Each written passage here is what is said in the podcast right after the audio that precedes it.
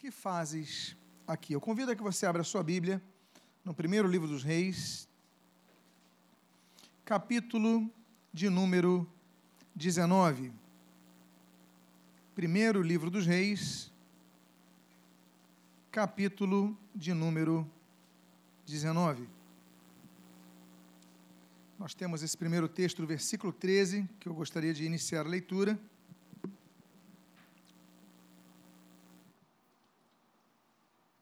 E a pergunta, ela tem um contexto. Contexto de um sucesso e de um homem que não soube lidar com ameaças. O texto assim diz no versículo 13 do capítulo 19 de 1 Reis: Ouvindo Elias, envolveu o rosto no seu manto e, saindo, pôs-se à entrada da caverna. Eis que lhe veio uma voz e lhe disse: que fazes aqui, Elias? Que fazes aqui, Elias? Oremos. Deus amado, precioso Pai, nós te louvamos pela tua palavra, cujos registros nos trazem vida, nos trazem orientação, nos trazem direção, nos trazem consolo e conforto, renovam as nossas vidas. Pedimos então, Deus, que em nome de Jesus, fales conosco nesta manhã, fales aos nossos corações e que os tenhamos por abertos para a tua voz, para que tudo que havemos de ler e ouvir se torne prática em nosso coração, atitudes práticas em nossa vida diária. E o que nós pedimos, o fazemos agradecidos, sob o sacrossanto nome de Jesus a quem amamos, a quem seguimos, a quem servimos, a quem proclamamos e a quem aguardamos sob a bendita esperança de seu retorno. Em nome de Jesus a ti oramos. Amém e amém. Elias é um homem de extremos. Poucos homens percebemos tamanha coragem de enfrentar centenas de sacerdotes baalins e azeraitas, opositores,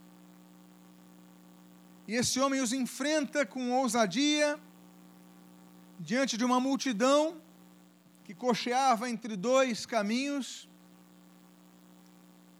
E Elias então não apenas os enfrenta, como quando do momento que, depois de falar, não, falem mais alto, que Baal está dormindo, lembrem-se que Baal era o deus da chuva, e o culto a Baal geralmente acontecia nos meses de setembro e outubro, que eram os meses que voltava a chover naquela região de Canaã, depois de um longo período de seca.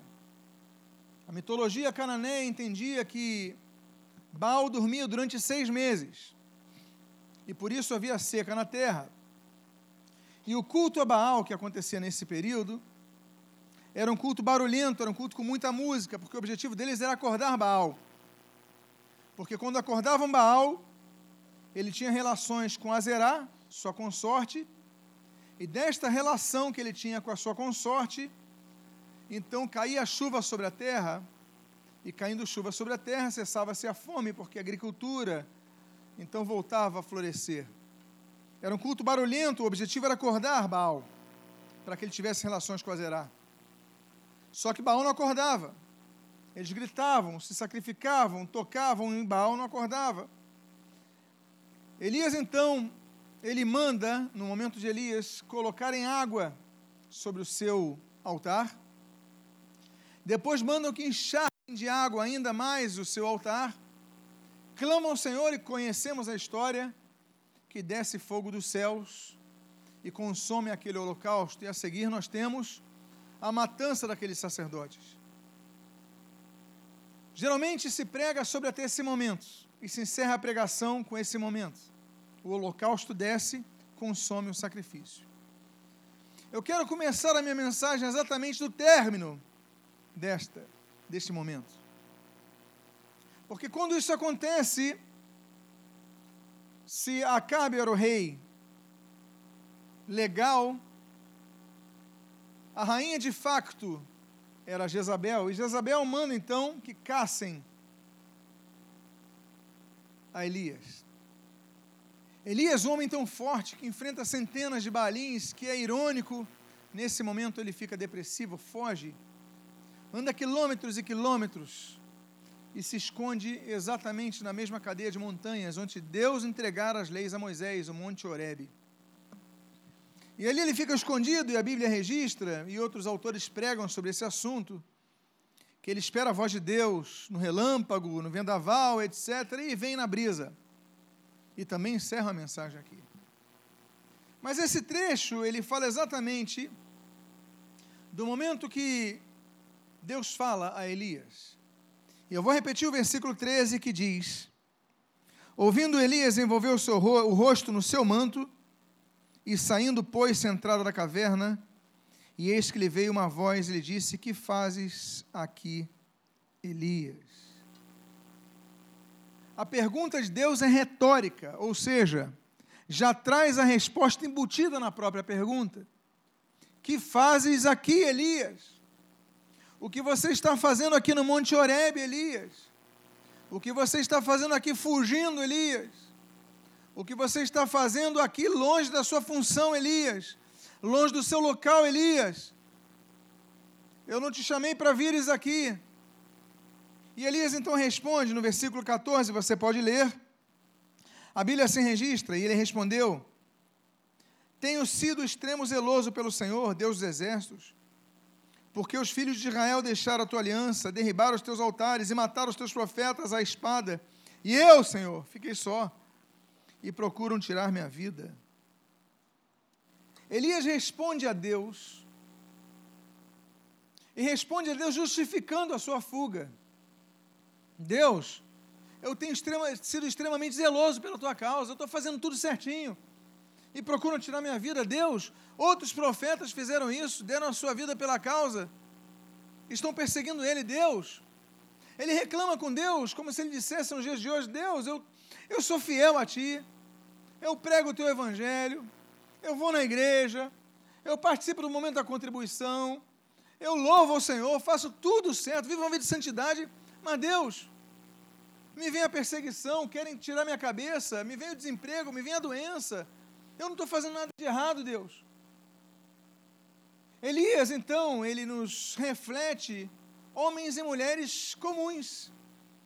São grandes heróis em determinado momento de suas vidas, mas em outros momentos eles entram numa depressão, a tal ponto que Elias pede para morrer. Elias não quer mais ver a vida, porque ele não entende. Ele fala: Deus, eu fiz tudo certo, por que, que eu estou passando? Querem, querem me matar. O exército real está me caçando para me matar. Eu estou fugindo do Carmelo, Deus, porque no Carmelo eles sabem que eu estou por ali, eu estou vindo para um local ermo, onde eu creio que não vão me encontrar, mas eu não quero mais viver, não quero mais voltar, eu desisto de tudo, porque eu fiz tudo certo e porque nada está dando certo.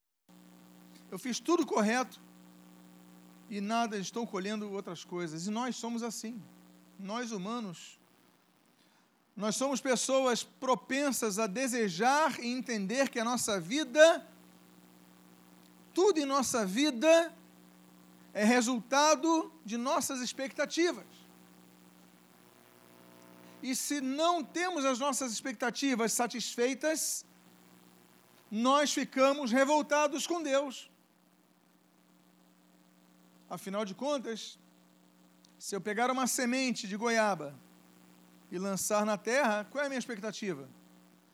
Que cresça uma goiabeira e me dê folhas. Essa é a minha expectativa? Não. A minha expectativa não é que a goiabeira dê folhas, mas que me dê goiabas. A nossa expectativa é que nosso trabalho, aquilo que nós dedicamos tempo, fé, esperança, nós possamos colher, mas nem sempre colhemos. E de quem é a culpa? De Deus. A culpa nunca é nossa. A culpa é de Deus. A culpa é do patrão. A culpa é de Eva. A culpa é da serpente. A culpa nunca é de Adão, nunca é do próprio. Nós procuramos culpados. Elias Ele fala exatamente isso para Deus. Deus, os teus profetas estão morrendo. Deus, eu fiz tudo certo. Ele diz assim: Eu tenho sido extremamente zeloso pelo Senhor, Deus dos exércitos. E agora estão querendo me matar. Por isso que eu fugi. Por isso que eu preferi vir para o Oreb e me esconder na caverna. Por isso que eu desisti de continuar lutando com os balins. Eu desisti de continuar trabalhando como eu trabalhava. Eu desisti, eu desisto. Mas a pergunta que não quer calar é a pergunta que Deus faz a Elias: Elias, o que fazes aqui? Deus sabia, claro, Deus onisciente. A pergunta, volta a dizer, é retórica. Mas ela leva a um ponto de inflexão na mente de Elias. Elias, o que fazes aqui? O que, que Deus está querendo dizer? Se traduzirmos a retórica, é Deus dizendo assim, Elias, não é para você estar aqui. Eu te chamei para fazer outra coisa. E o texto então diz no versículo 19, aliás, de 15 e 16, diz assim: Disse-lhe o Senhor: Vai, volta ao teu caminho para o deserto de Damasco, e em chegando lá unge Azazel, rei sobre a Síria. A Jeú, filho de Nisri, ungirás reis sobre Israel, e também Eliseu, filho de Safate, de Abel Meolá, ungirás profeta em teu lugar. Esse homem desceu mais de 500 quilômetros. Agora ele teria que subir 460 quilômetros até o deserto de Damasco. É muito chão. Mas Deus ele diz: Olha, Elias, o que fazes aqui? Volta, porque eu tenho três trabalhos para você. Você pensa que acabou tudo? Acabou não. Eu ainda tenho função para você. Eu tenho objetivos ministeriais para a sua vida. Não acabou não.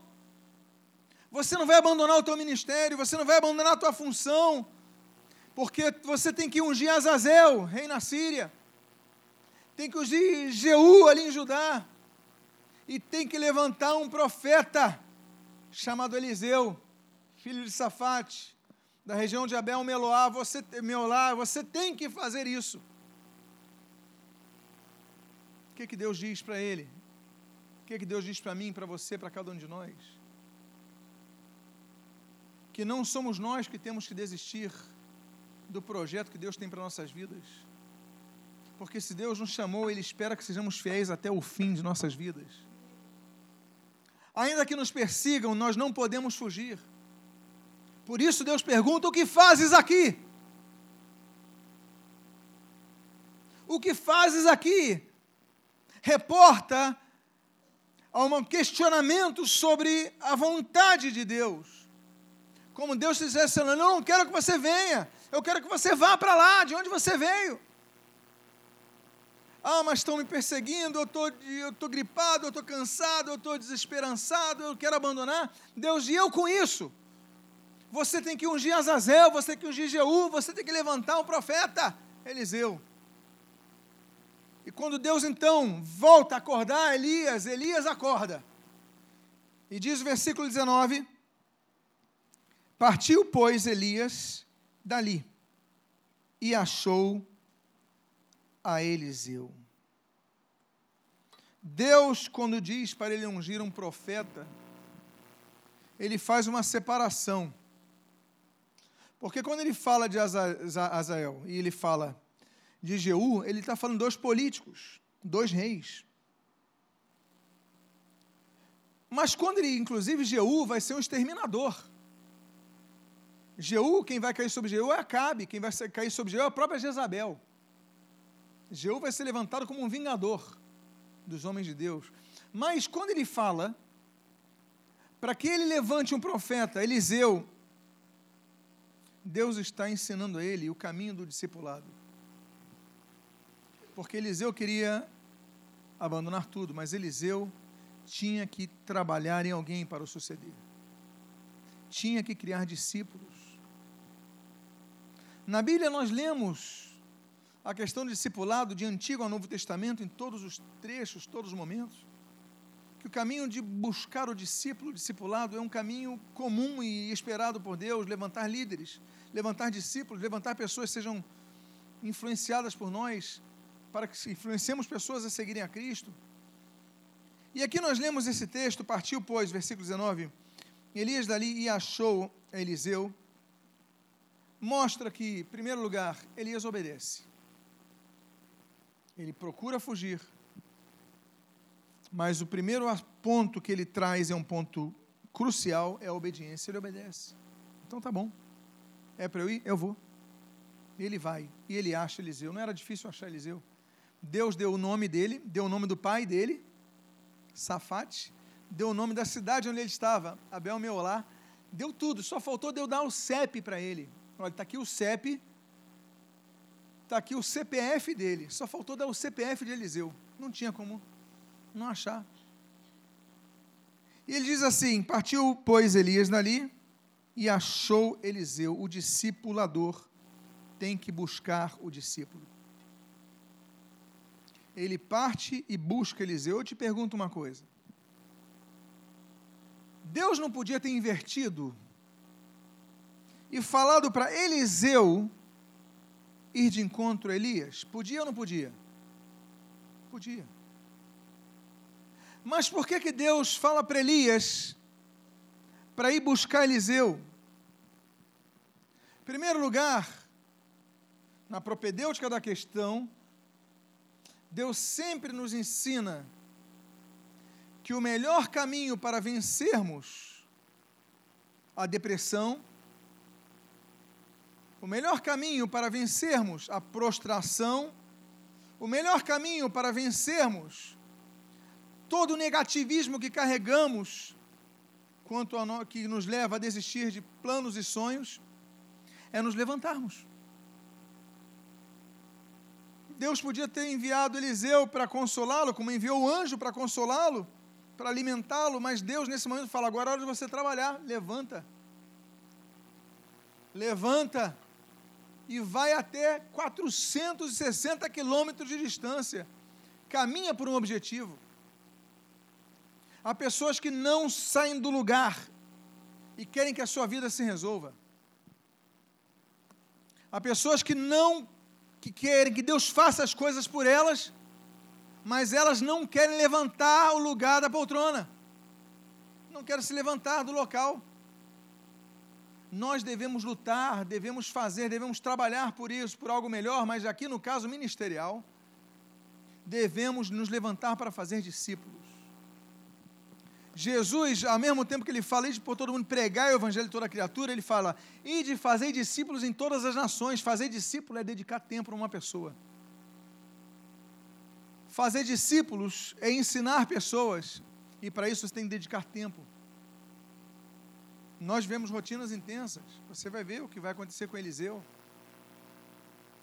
Mas Deus nos manda sairmos e procurar nossos discípulos. Nós vivemos uma igreja que é uma herança da igreja, não a primitiva, mas a igreja medieval. Que na igreja medieval nós aprendemos a ser auditório. Um sacerdote pregava e as pessoas diziam amém. Isso era igreja. E nós tramutamos um dia sagrado do Shabat para o domingo e no domingo nós ouvimos e damos amém só no próximo domingo. Vida cristã já não era diária, já não era uma busca e perseveravam diariamente no templo, orando, partindo pão. Não, não era mais isso. Era semanal, era religião pura. O trabalho para a obra era apenas um dia na semana e pronto. As pessoas vão ficando moldadas num sistema religioso, estéreo, formal, sem vida. Apenas trocamos o nome de missas por cultos, mas é, na essência a mesma coisa. Elias, que fazes aqui, Elias? Elias, o que, que você está fazendo? Onde você está, Elias? Se levanta e vai levantar um discípulo que eu ainda tenho um trabalho para você. Elias obedece. Elias acha o seu, o seu discípulo. Elias encontra a pessoa que ele tinha que trabalhar. E a Bíblia diz, nesse versículo 19: Partiu, pois, Elias dali e achou Eliseu, filho de Safate, que andava lavrando com doze juntas de bois adiante dele. Deus enviou Elias para procurar alguém para discipular, mas esse alguém era uma pessoa ocupada. Às vezes nós pensamos que só podemos trabalhar com alguém se essa pessoa estiver livre, totalmente disponível. Não. Esse homem, Eliseu, trabalhava muito. E ele era rico. Por quê?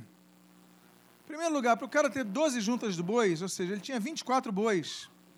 Uma junta, então, tinha um boi com outro, e no meio tinha geralmente um, uma, não é uma faca, um machado de arado que ia rasgando a terra ia puxando aquilo, ele ia conduzindo aqueles, aquela junta, e eles iam arrastando e rasgando a terra para o arado. Se ele tinha uma junta de bois, ele tinha uma terra. Se ele tinha 12 juntas, ele tinha muita terra. Tinha uma junta, ia pegando ali, outro ali, ali. Tinha muita terra. A família Safate era uma família rica. Até porque a junta de bois era cara. Ele tinha bois, ele tinha terra. E diz a Bíblia que ele estava à frente de 12 juntas de bois, ele estava trabalhando. E Deus manda Elias discipular um sujeito que está trabalhando, trabalhando muito, tem muitos afazeres e muitas responsabilidades. Muitas vezes nós pensamos que o nosso tempo para servir na obra de Deus é quando nos aposentemos. Errado. Nós pensamos que nosso tempo para fazer a obra de Deus é quando temos disponibilidade de tempo errado. Você tem suas rotinas, eu tenho minhas rotinas, nós temos nossas rotinas, mas nada disso nos impede a servir a Deus. Porque o que importa não é o tempo que nós vivamos, o que importa é quem nos chama e quando nos chama. Se Jesus olha para Levi, a quem a Bíblia chama pelo nome grego de Mateus, vem e segue-me, Levi vai e segue. Se é com Eliseu, Eliseu segue. Se é André, Tiago, eles largam os peixes e seguem Jesus. O que importa não é o que você esteja fazendo, o que importa é quem te chama. Eu tenho pouco tempo, parabéns. Você não é o único, não, meu querido. Agora, se Deus te chamou, diga sim porque você não vai ser prejudicado em nada. Você vai conseguir tudo. Deus vai suprir. Deus não abandona.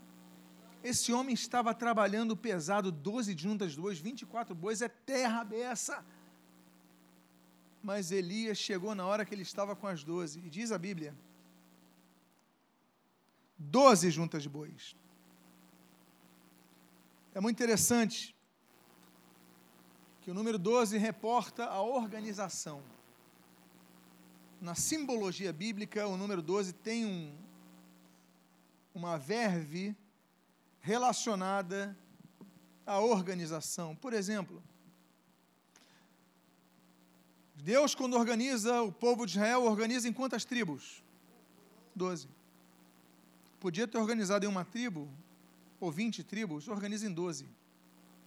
Cada uma com a sua característica, mas doze tribos era o projeto de organização de Deus. Jesus, quando vem chamar os discípulos, eu primeiro pergunto a vocês: Jesus podia ter feito todo o seu ministério naquele período de três anos que abarcam o seu ministério sozinho, sem discípulos? Podia ou não podia? Ele tinha poder para isso?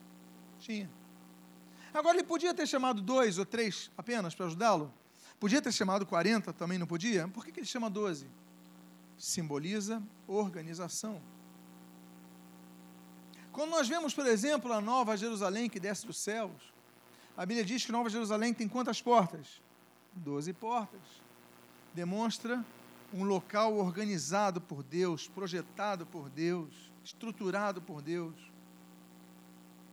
Uma das passagens mais belas e significativas dentre as multiplicações de pães é que quando sobram as cestas, e eu acho muito bonito e significativo, porque aquilo aponta ao caos não há comida, as pessoas têm fome, aponta o desespero, aponta ao desespero e à desesperança, então, aí correlatamente, aponta a um problema. Vem um milagre e sobram quantas cestas de, de cestas cheias? Doze cestas cheias. Que mesmo depois do caos, Deus organiza a nossa vida. O número 12, ele é sintomático quanto à referência bíblica, que ele tinha 12 juntas de bois. A Bíblia não menciona 24 bois, aqui está mencionando 12 juntas. Tem um propósito. E a Bíblia diz o seguinte, nesse mesmo versículo 19: E ele estava com a duodécima. O que, que aponta esse texto? Esse texto nos mostra que Eliseu era um homem que não desistia de ir até o fim no seu trabalho. Ele não estava na quinta, ele não parou no meio, ele não parou para descansar, ele foi até o fim. Eliseu era homem trabalhador, estava na duodécima. Ele não estava na décima, ele não estava na oitava, não estava na quinta, ele estava na duodécima, ele já estava terminando o serviço dele ele estava cansado, eu imagino Eliseu suado, eu imagino Eliseu, olha, doze juntas é muita terra que esse homem correu, ainda puxando os bois, conduzindo os bois, devia estar esgotado, ele devia querer descansar, tem uma hora que nós só queremos descansar, mas nessa hora, quando ele está no maior cansaço da sua rotina de trabalho, aparece Elias para discipulá-lo. E diz a Bíblia no final do versículo 19, Elias passou por ele e lançou o seu manto sobre ele. Nessa passagem, o manto aparece pela segunda vez. Na primeira vez é quando esse homem está diante da voz de Deus, ele está então com o seu manto. O manto tem dois significados muito especiais quanto à sua função e um significado em relação à cultura familiar. A cultura familiar, quando nascia uma criança naquela região, os pais colocavam o um manto sobre elas, naturalmente, até para protegê-las do frio, saindo da barriga da mãe, a um choque térmico muito grande. Então aquilo significava um gesto de amor do pai, como se fosse uma cobertura. O manto significava também, por exemplo, a proteção, a proteção contra os causticantes raios solares, por exemplo. Então você não andava pelo deserto com a cabeça descoberta, você ficaria tonto, você ficaria, você se cobria para proteger do calor. Ao mesmo tempo, no frio à noite, você se cobria com aquele manto ele representava também cobertura contra o frio, proteção contra o frio. Aí esse manto também significava proteção contra os ventos, que naquelas regiões eram ventos de areia. Nós vivemos numa sociedade do asfalto. Tudo que nós pisamos em nossa cidade é asfalto, da calçada, a nossa casa, a nossa, a nossa rua. A gente quase não pisa sobre terra, naquela época não havia asfalto. Então, quando soprava um vento, o vento trazia poeira nos olhos, então as pessoas se cobriam com o manto. Quando a pessoa passava o manto para outra pessoa, era um gesto muito grande de desprendimento. Era um significado de amor muito grande, porque, olha, eu prefiro ficar descoberto contra o calor, ficar descoberto contra o frio, ficar descoberto contra a areia, para que te cubra. Simboliza cobertura em todos os aspectos. Elias passa por Eliseu e pega o seu manto e cobre Eliseu, dizendo: Olha, eu vou te cobrir. O discipulado é exatamente isso. É você cobrir a outra pessoa. É você não apenas proteger a outra pessoa, mas você se dedicar a outra pessoa. E o que eu acho muito interessante é que no versículo 20, a Bíblia começa dizendo: Então deixou este os bois e correu após Elias. Se Eliseu correu para alcançar Elias, é porque Elias não parou. Eu imagino então a cena, porque senão ele andava. Elias botou o manto sobre ele, continuou andando devagarinho. Ele, Elias, seu Elias, o profeta? Não. Elias jogou o manto e continuou andando. Por quê? Porque o discípulo também tem que fazer a, tua, a sua parte, perdão, a sua parte de buscar obter o conhecimento de seu discipulador. Existem horas que os pais ensinam, mas tem horas que os filhos têm que querer aprender. Tem hora que o pai tem que tirar a chupeta do filho, senão ele vai ficar com chupeta até os 10 anos de idade. Tem que, você tem que esconder uma hora a chupeta. Você tem que fazer, tomar algumas decisões para o seu filho, mas tem horas que o teu filho tem que aprender, querer aprender aquilo, andar sozinho. É o exemplo da águia. Tem hora que a águia vai tirar o seu filhote do ninho, tão acolhedor, tão caloroso, e vai o jogar por um precipício. E aquela ave, no início, ela vai falar: Meu, minha mãe me abandonou, me jogou do precipício. E ela vai começar a bater as asas, mas daqui a pouco ela vai começar a ver: Estou voando sozinho. E vai aprender a voar sozinho. A função do discipulador para o discípulo não é gerar uma pessoa dependente a vida inteira, mas é ensiná-la a voar, é ensiná-la a pescar, é ensiná-la a andar. E aqui é ensiná-la a ser um servo de Deus. A nossa função em gerar discípulos tem que ser fazer com que pessoas elas cresçam no conhecimento e na prática cristã, cresçam na sua espiritualidade. Senão elas vão ficar a vida inteira servindo a si próprias, cuidando das suas juntas de bois. Mas nem tudo na vida é cuidar da junta de boi, nem tudo na vida é cuidar do seu trabalho, da sua profissão. Isso é importante, claro que é, não estou dizendo contra isso. Eu estou dizendo que, em primeiro lugar, Mateus 6,33, devemos buscar o reino de Deus e a sua justiça, porque as demais coisas Deus vai acrescentar, vão, serão acrescentadas. Deus vai usar canais para te acrescentar. Devemos buscar, claro, não estou combatendo aquilo, eu estou dizendo que não podemos tirar a mão do arado. Lucas capítulo 9, a Bíblia fala, versículo 62, aquele, pois, que tendo tirado a mão do arado, olha para trás, não está apto para o reino de Deus. Se Deus nos lançou para colocarmos a mão no arado, não podemos tirar a mão do arado. Podemos continuar trabalhando, estudando, fazendo tudo, mas não podemos deixar de fazer a obra de Deus, senão nós entraremos no grande perigo de sermos pessoas que apenas são uma igreja auditório ouvem a palavra, concordam com a palavra, dizem amém, mas só volta a buscar o Senhor no próximo domingo, na próxima quarta, no próximo dia de culto. Quando nós devemos buscar o Senhor, orar sem cessar, buscá-lo intensamente todo momento, fazer obras de Deus a tempo e fora de tempo, evangelizarmos. Olha, nós temos que trabalhar. Jesus falou: meu pai trabalha até agora, trabalhar pois enquanto é dia, pois a noite vem quando não se pode trabalhar. O nosso descanso, Hebreus vai falar sobre isso, está nos céus.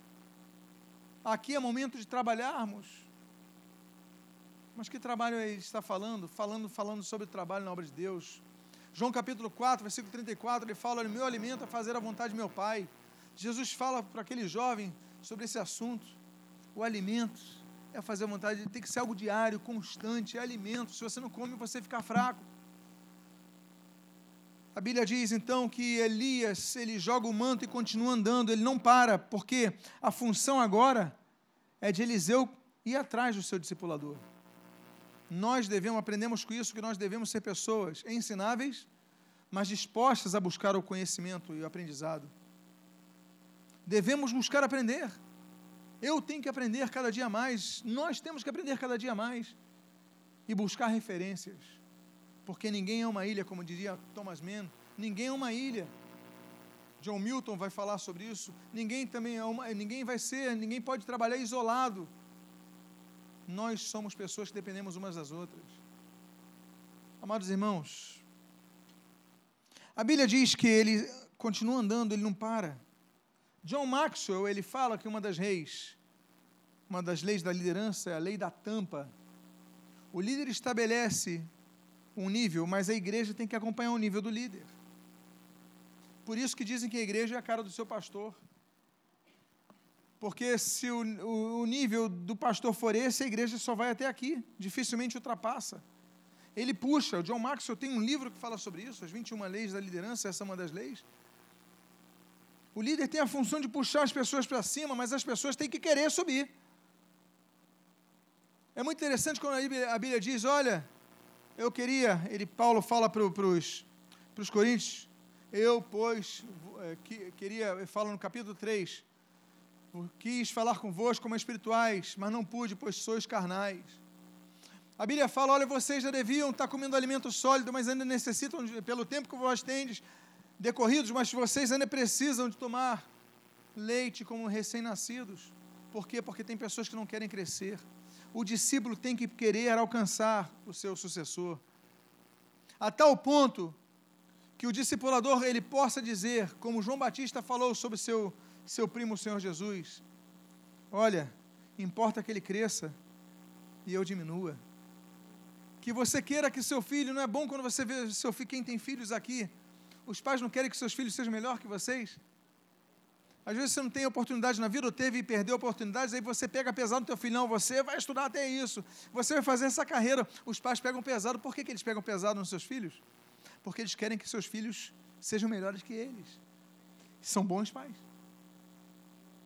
O discipulador, ele não deve querer ter no seu discípulo um servo. Claro que ele quer que ele seja um servo, porque o espírito de servo é o espírito de Cristo mas ele quer que o seu filho espiritual cresça acima, que avance mais. É o que a Bíblia fala sobre, a Filipenses vai falar sobre isso, é que nós devemos desejar que eles sejam superiores a nós. É o nosso desejo que nossos discípulos cresçam mais do que nós, porque você demonstra sido um bom pai, um bom discipulador. E ali então nós vemos então que ele, versículo 20, então deixou este, os bois, correu após Elias, e disse: Deixa-me beijar meu pai e minha mãe, então te seguirei. Elias respondeu-lhe: Vai e volta, pois já sabes o que eu fiz contigo. Nós aprendemos outra coisa aqui. A outra coisa que nós aprendemos é que o discípulo ele precisa ter discernimento. Já sabes o que eu fiz contigo. Discernir é algo necessário para o servo de Deus.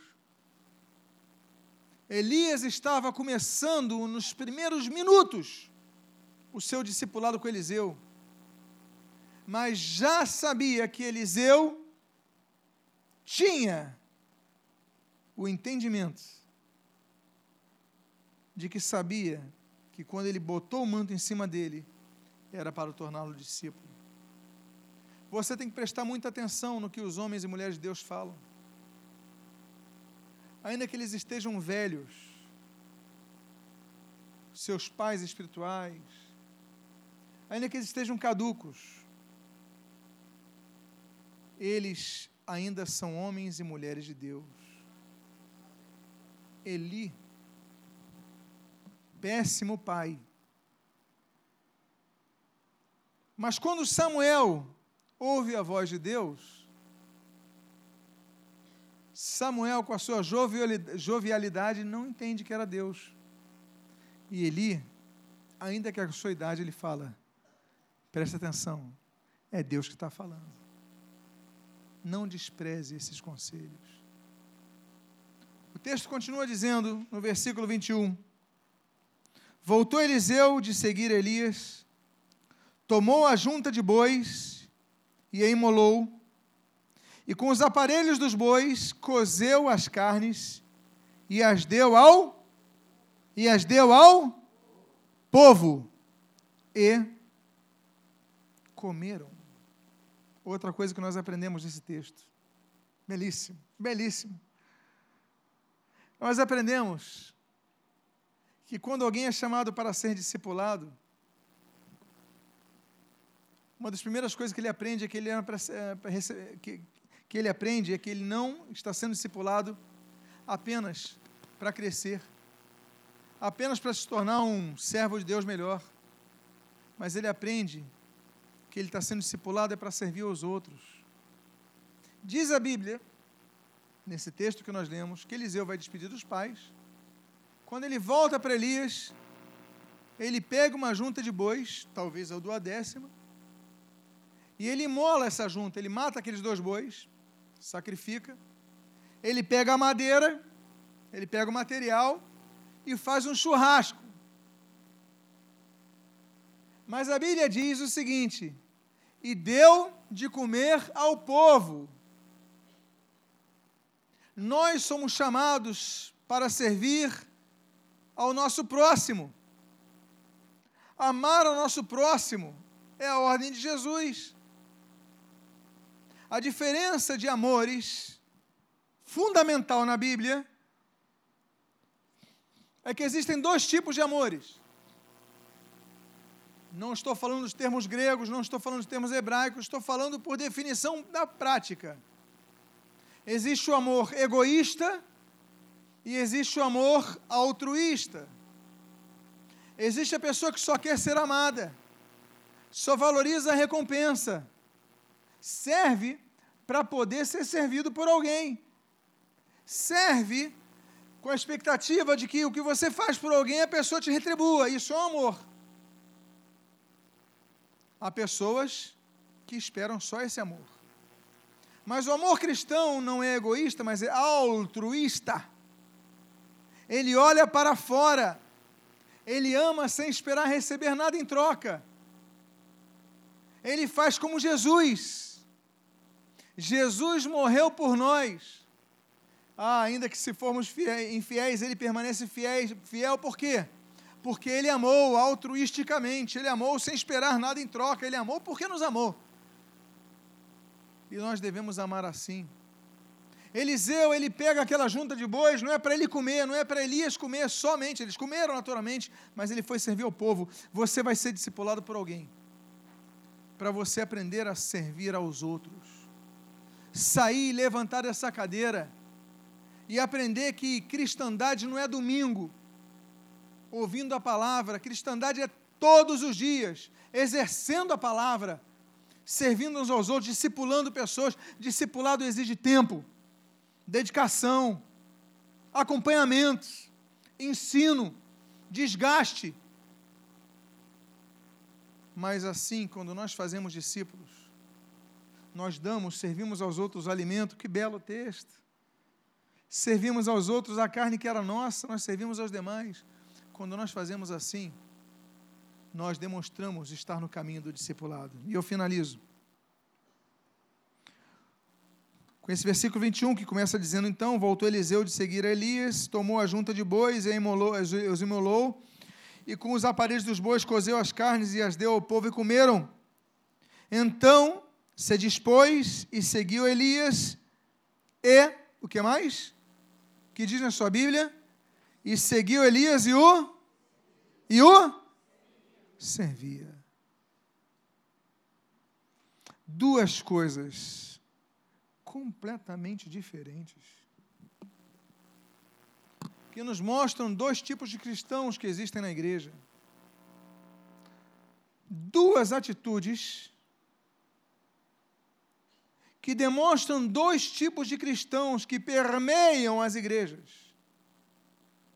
A Bíblia diz: imediatamente, Eliseu seguiu a Elias e o servia. Existem aqueles que estão salvos, glória a Deus por isso, vão para o céu, são filhos de Deus. Ok, é seu direito ser filho de Deus. E você sendo filho de Deus, glória a Deus, ótimo, parabéns. Mas esse não pode ser o seu objetivo maior. Porque além de ser filho de Deus, você tem que buscar ser servo de Deus. E você só consegue servir a Deus quando você serve uns aos outros. O filho de Deus está no céu. Mas Deus espera mais do que sermos apenas receptores da promessa que sejamos canais da mesma para outros que não conhecem a Cristo. Que sejamos, além de filhos de Deus, servos de Deus. Que possamos ser como Eliseu, que não apenas seguia Elias, mas servia a Elias. Para servir, você tem que ser humilde. Você vai começar a servir. O que é um discípulo? O discípulo serve ao seu discipulador. É humildade. Se ele não for humilde, ele não vai querer servir a ninguém. Ele, eu servi a ele, ele não merece, eu sei mais do que ele, eu sei, eu sou melhor que ele. E aí você já foi reprovado no seu discipulado. Por quê? Porque a Bíblia diz que a soberba ela precede a ruína. A Bíblia diz que Deus não rejeita o culto ou o inculto, o branco, o negro, o amarelo, o vermelho. Deus não rejeita pessoas pelos seus. Deus, existe um tipo de pessoa que Bíblia diz que Deus rejeita. A Bíblia diz: Deus rejeita os soberbos, mas dá a sua graça aos humildes. Se tem um tipo de pessoa que Deus rejeita, é o soberbo, porque o caminho dele é a queda. O discipulado ensina a senda da humildade. Eu quero incentivar a você a aprender a senda do discipulado. Uma senda que nunca vai cessar. E que Deus possa abençoar a sua vida rica e abundantemente. Eu convido você a ficar de pé nesse momento. E ao ficar de pé, ao ficar de pé, eu convido você a fechar os seus olhos. Eu convido você a fechar os seus olhos. E se você é uma pessoa que ouviu essa palavra, você que está presente aqui, que desejar colocar a mão no seu coração, possa fazê-lo. Você que está ouvindo essa mensagem por vídeo, está ouvindo essa mensagem no seu carro, no CD, que você possa, nesse momento, ainda com os olhos abertos, você possa refletir nesse momento.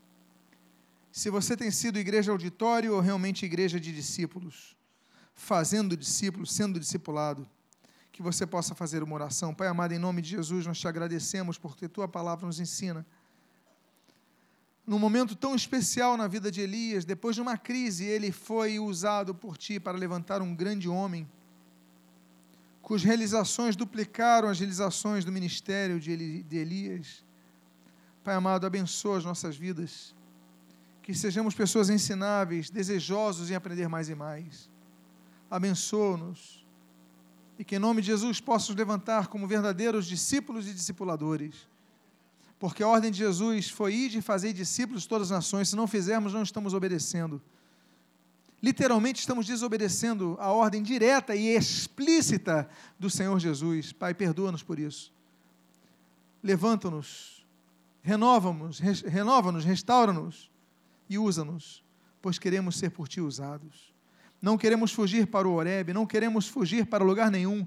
Queremos fazer a tua vontade, Deus, e não apenas a nossa, mas a tua, essencialmente a tua é acima da nossa, seja feita a tua vontade. E o que nós pedimos, Deus, nós o fazemos agradecidos em nome de Jesus. Amém e amém.